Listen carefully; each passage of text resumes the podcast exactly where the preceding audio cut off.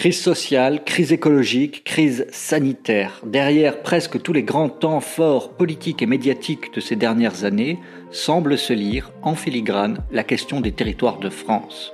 Pour en parler, nous avons mis autour de la table Christine Lecomte, présidente de l'Ordre des architectes, et Martin Vanier, géographe, professeur à l'école d'urbanisme de Paris. Une série de trois épisodes que nous concluons aujourd'hui à travers une question. Et si c'était la fin des grands projets? Vous écoutez la Grande Conversation 2022, un nouveau format proposé par Terra Nova dans le cadre de l'élection présidentielle à venir. Une initiative pour débattre, échanger des arguments, bref, pour réapprendre à dialoguer. Je suis Hugo Christi et j'ai le plaisir de co-animer cet épisode aux côtés de Marion Valère, urbaniste et philosophe, conseillère politique en architecture. Bienvenue dans la Grande Conversation 2022. Le 17 janvier 2018, le Premier ministre Édouard Philippe mettait fin à une des sagas urbanistiques les plus longues et les plus intenses de l'histoire récente, en annonçant l'abandon de l'aéroport de Notre-Dame-des-Landes. Depuis, au pays des grands projets, les abandons d'opérations emblématiques semblent se multiplier. Citons l'immense complexe touristique Europa City dans le Val d'Oise, ou plus récemment le projet de la gare du Nord à Paris. Il faut dire que face à eux, les oppositions citoyennes se structurent ils vont chercher des arguments à travers tout le prisme de l'échiquier politique, avec parfois des coalitions hétéroclites entre des associations qui œuvrent pour la protection de l'environnement, d'autres pour la protection du patrimoine, des points de vue plus conservateurs, des points de vue qui souhaitent lutter contre la gentrification. Et tous ces lobbies trouvent des relais dans la justice avec un droit de l'urbanisme qui est devenu très complexe. Que penser de toutes ces oppositions aux grands projets? S'agit-il avant tout de l'expression anglaise not in my backyard, pas dans ma cour, pas dans mon jardin, ou euh, s'agit-il finalement d'une opposition euh, très légitime à une forme d'urbanisme devenue obsolète et anti-écologique? En fait, moi, ça me ramène à un urbanisme de la ville qui pourrait être euh, un terrain de jeu économique uniquement. Et donc de se dire, bah, finalement, le territoire, euh, eh ben, on l'utilise, on, on l'aménage euh, en se disant, bah, voilà, euh, ça va nous permettre de faire euh, des emplois, euh, de gagner de l'argent, etc., etc. Et donc finalement, pas forcément par le prisme de l'intérêt général et du patrimoine de la nation. C'est vrai que moi j'aime bien l'article 1 du Code de l'urbanisme, le territoire et le patrimoine de la nation, le bien commun d'ailleurs, parce qu'en fait, ça, ça, nous ramène à l'intérêt général. Et c'est vrai qu'aujourd'hui, euh, les projets, en fait, l'urbanisme, pour moi, c'est un peu la manière dont on spatialise la démocratie. Donc si on est dans une démocratie qui veut euh, euh, donner une égalité des chances à tout le monde, forcément, il faut réinterroger certains des grands projets qui euh, catégorisent en fait euh, euh, et, et, finalement travaillent sur, sur une, une, seule partie du prisme économique et qui oublient toute une, toute une partie de la population avec parfois des non-sens écologiques. Enfin, c'est évident qu'il faut faire attention aux terres agricoles qui sont fertiles et, et on en a plein des projets qui sont allés sur ces terres-là. Après, ça ne veut pas dire qu'il faut arrêter les projets.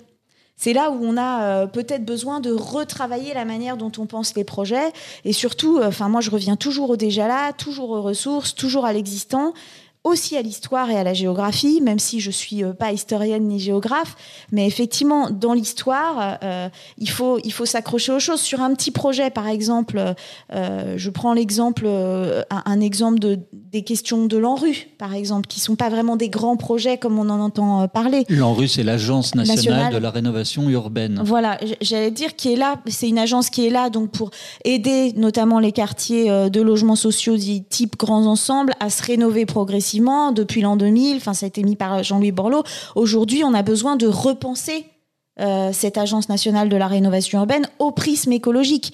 Arrêtons la démolition des grands ensembles, par exemple, parce qu'effectivement c'est une production de déchets, parce qu'effectivement il y a, y a un réel besoin de se questionner sur ce non-sens écologique de la démolition. Et donc là aussi on est dans des projets. Donc peut-être qu'on n'est plus euh, dans cette question de, euh, de, du projet des et qu'on est vraiment sur des projets qui doivent partir des enjeux citoyens, des territoires, et que du coup, eh ben, ça mettra peut-être, c'est là où la puissance publique doit rééquilibrer, un équilibre entre des grands groupes des grands groupes qui, euh, qui peuvent parfois euh, penser que le territoire leur appartient Et là, on est en train de le vivre à Tiver-Valgrignon, je crois, sur euh, un, un, promoteur qui prend, euh, qui est en train de, dans les Yvelines, qui est en train de, s'approprier un territoire euh, avec la, grâce de l'État, qui est ok, alors qu'il y avait un projet extrêmement intéressant porté par, il me semble, c'était l'INRA et un projet d'agriculture qui était extrêmement pertinent sur le territoire. À un moment donné, les enjeux économiques passent souvent à, avant les enjeux de société euh, et les enjeux des citoyens et du territoire. Et là, il y a un problème. Euh, quel est le défaut du grand projet? Est-ce que c'est parce qu'il est grand? Ou est-ce que c'est parce que euh, le projet est aujourd'hui euh, pris d'assaut par plein de, forces sociales que tu as décrites, euh, Marion, dans leur capacité euh, renouvelée, politique, juridique, technique, euh, à, en faire aussi leur projet, et qu'il y a compétition sur les projets, et qu'à chaque fois qu'il y a un site en projet, eh ben, il y a un choc plus important aujourd'hui d'intention que ce qu'on pouvait avoir comme constat dans les années 60, où bon, bah, on laissait faire les pouvoirs publics, comme on disait. Hein. Euh, alors, première question, est-ce que c'est est-ce que c'est le gigantisme? Bah, Le gigantisme, oui, il y a certainement des limites. Euh, Europa City, euh, ça relève de cette catégorie où à un moment donné, trop c'est trop. Euh, le doublement, le projet de doublement qui a, pris bien du plomb dans l'aile euh, des pistes de Roissy pour aller vers 140 millions de voyageurs. À un moment donné, trop c'est trop. Oui, il y a des moments où on peut se dire trop c'est trop. Fosse sur mer, c'était déjà trop. D'ailleurs, c'est pas allé au bout. Hein. Et donc, certes, pour une part des grands projets, il faut savoir euh, raison garder pour et maintenant bah, évidemment avec un, impératif écologique euh, qui, qui, qui, est quand même une corde de rappel conséquente. Donc, bon, il y a grands projets et grands projets et une interrogation sur le fait que le gigantisme aujourd'hui euh, est plus que jamais contestable.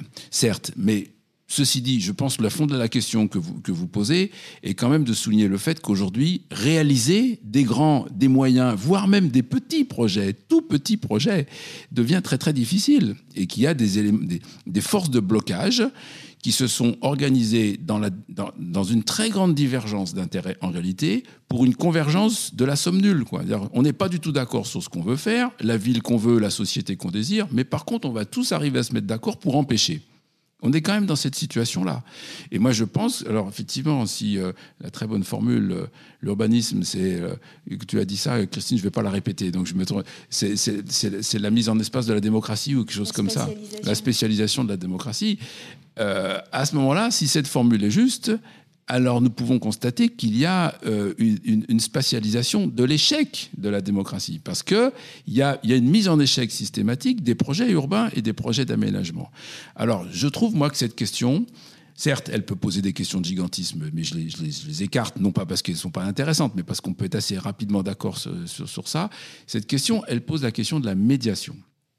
Et je pense qu'il faut reconnaître qu'aujourd'hui, s'il y a des blocages petits et grands, parfois minuscules, hein, minuscules, ça, concerne des cahutes, hein, et puis à l'autre position, c'est la tour triangle. Hein, donc ça va du cabanon au fond du jardin à la tour triangle. Et on, on, appelle ça les grands projets, mais en fait, c'est la question du fer qui est devenue euh, compliquée. C'est parce que effectivement, aujourd'hui, on est rentré dans une ère de la croyance citoyenne où tout un chacun doit pouvoir dire oui, non, ce qu'il pense, ce qu'il propose, etc. Eh bien, je pense que ça, ça nous a conduit à faire l'économie de quelque chose qui est indispensable pour la construction démocratique et la réalisation, qui s'appelle la médiation. La médiation, c'est comment est-ce qu'on construit le sujet, comment est-ce qu'on l'informe, comment est-ce qu'on le technicise, parce qu'il y a de la technique pour construire et pour aménager un espace. C'est pas inné, c'est pas une question de bon sens, c'est pas euh, c'est pas la spontanéité, c'est pas chacun a son idée, c'est pas vrai. Pas plus pour faire une voiture que pour faire une ville. Et la médiation, c'est aussi la capacité de réguler des conflits. Il y en a toujours. Et quand on réalise quelque chose, c'est qu'on a su euh, trouver un, compromis et un arrangement entre conflits. On a perdu ces capacités d'organiser la médiation au nom de la spontanéité et de la démocratie directe et de la capacité citoyenne intrusive, systématique, à tout propos et sur tout sujet. Moi, je suis assez frileux maintenant, euh, désireux de me, démarquer de ce discours sur le citoyen qui serait porteur de la vérité, euh, euh le bon usage, la solution, la rigueur, etc., etc. Parce que j'en pense que ça édulcore l'acte politique dans ce qu'il est fondamentalement, une capacité d'organiser la médiation dans une société plurielle et donc, et donc porteur de conflits, bien sûr. Et donc ça ne se fait pas si on donne les clés du camion à tous les citoyens. Le résultat, c'est le blocage. Et donc cette question est une question de fond sur notre reprise en main de la démocratie. autrement dit, c'est un appel à, la représentation de la démocratie représentative versus participative locale. Euh, je, euh, je, préfère parler de médiation parce que tu vois bien comment ça. On, retombe dans des, catégories euh, qui, sont, ont, eu leur usage et leur utilité dans leur installation, notamment au moment donné où il fallait contester la toute-puissance de la représentation pour faire émerger la capacité participative, moi je dirais plutôt contributive, qui est très importante. Je ne voudrais pas qu'on se méprenne sur ce que je dis. Je ne dis pas que le citoyen n'a rien à amener. Il a énormément à amener. Ce que j'appelle la démocratie contributive, c'est la capacité de l'habitant, du petit collectif, des individus, à dire quelque chose qui servira à quoi? À la médiation pas à la solution toute prête. Ils n'ont pas plus euh, raison que leurs voisins, que l'entreprise, que le méchant capitaliste qui veut intervenir, etc., etc., pour faire du profit, bien sûr, ça a toujours été comme ça. Mais euh, il faut construire la médiation.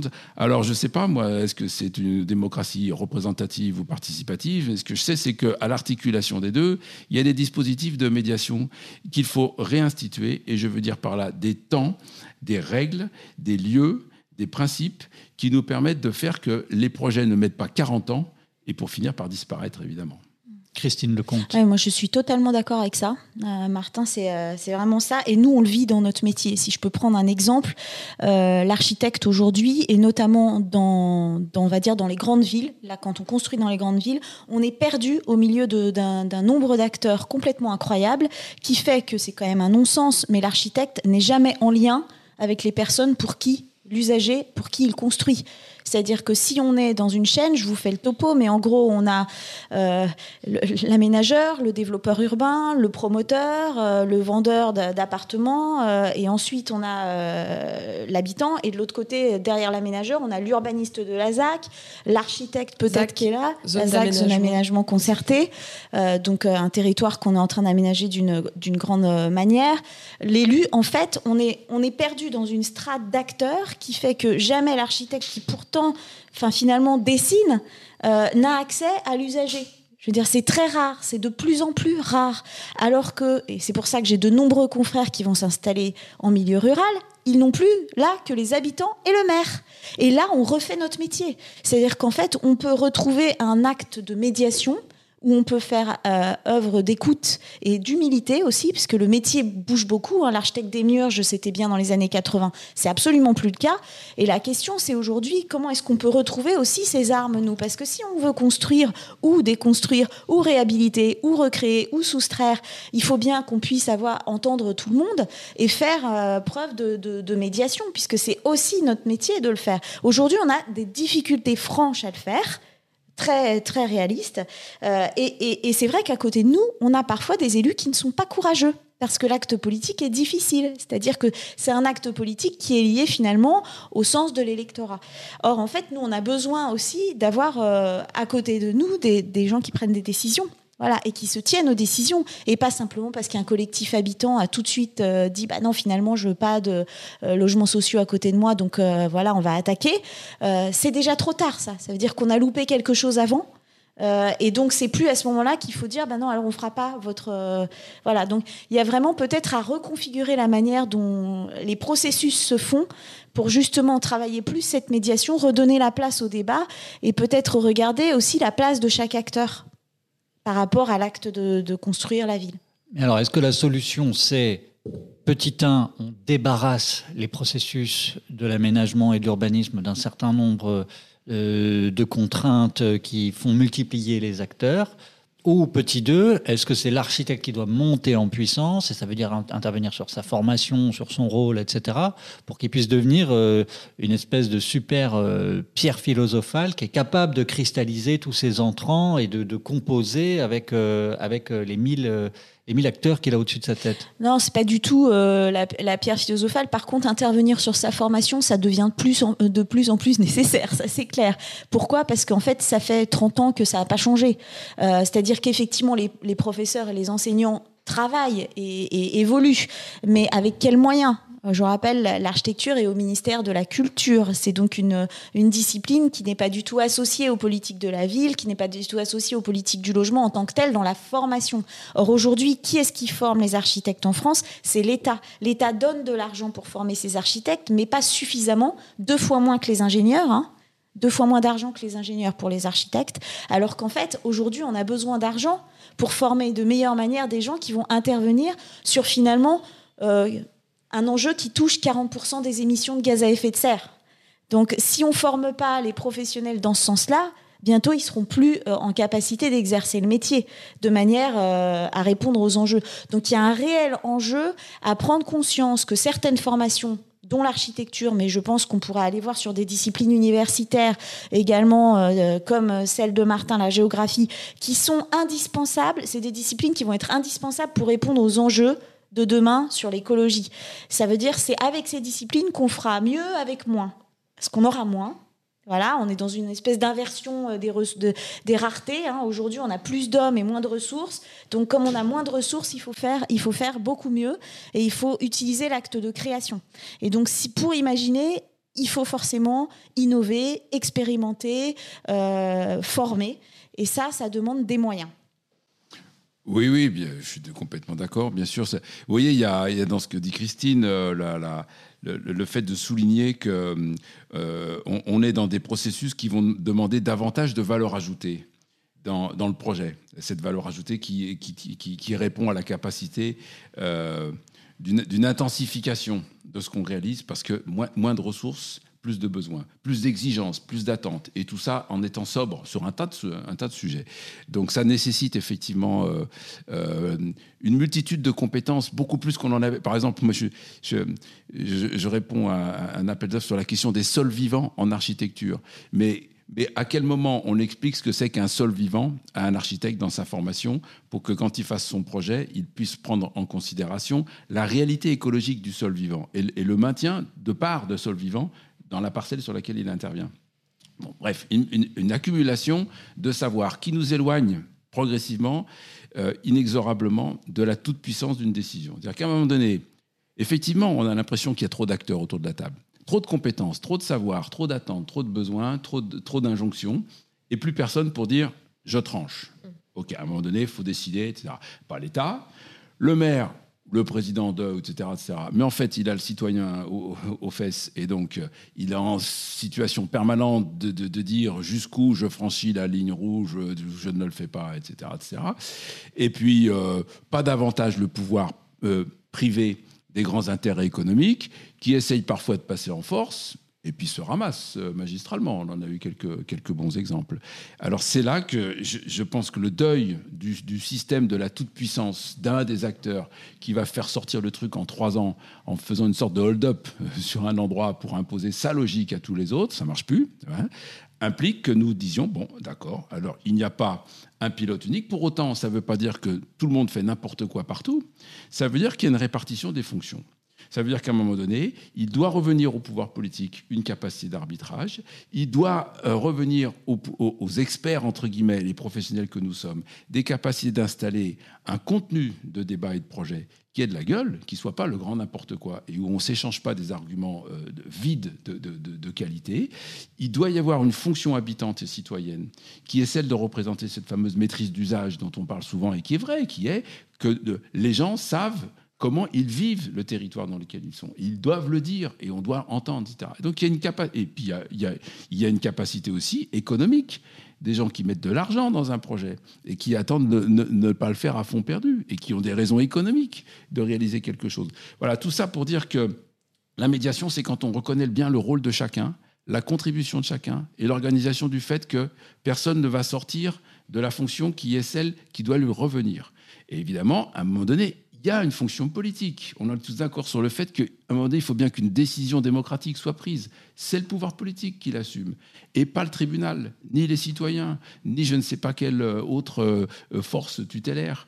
Voilà, euh, se mettre d'accord sur ça, c'est organiser la médiation, et c'est la solution pour prendre des décisions dans un système d'acteurs complexe, c'est vrai, et, qui doit nous faire oublier l'idée que oh, on va bien pouvoir se, se réunir autour d'un grand chef. Il n'y en a plus.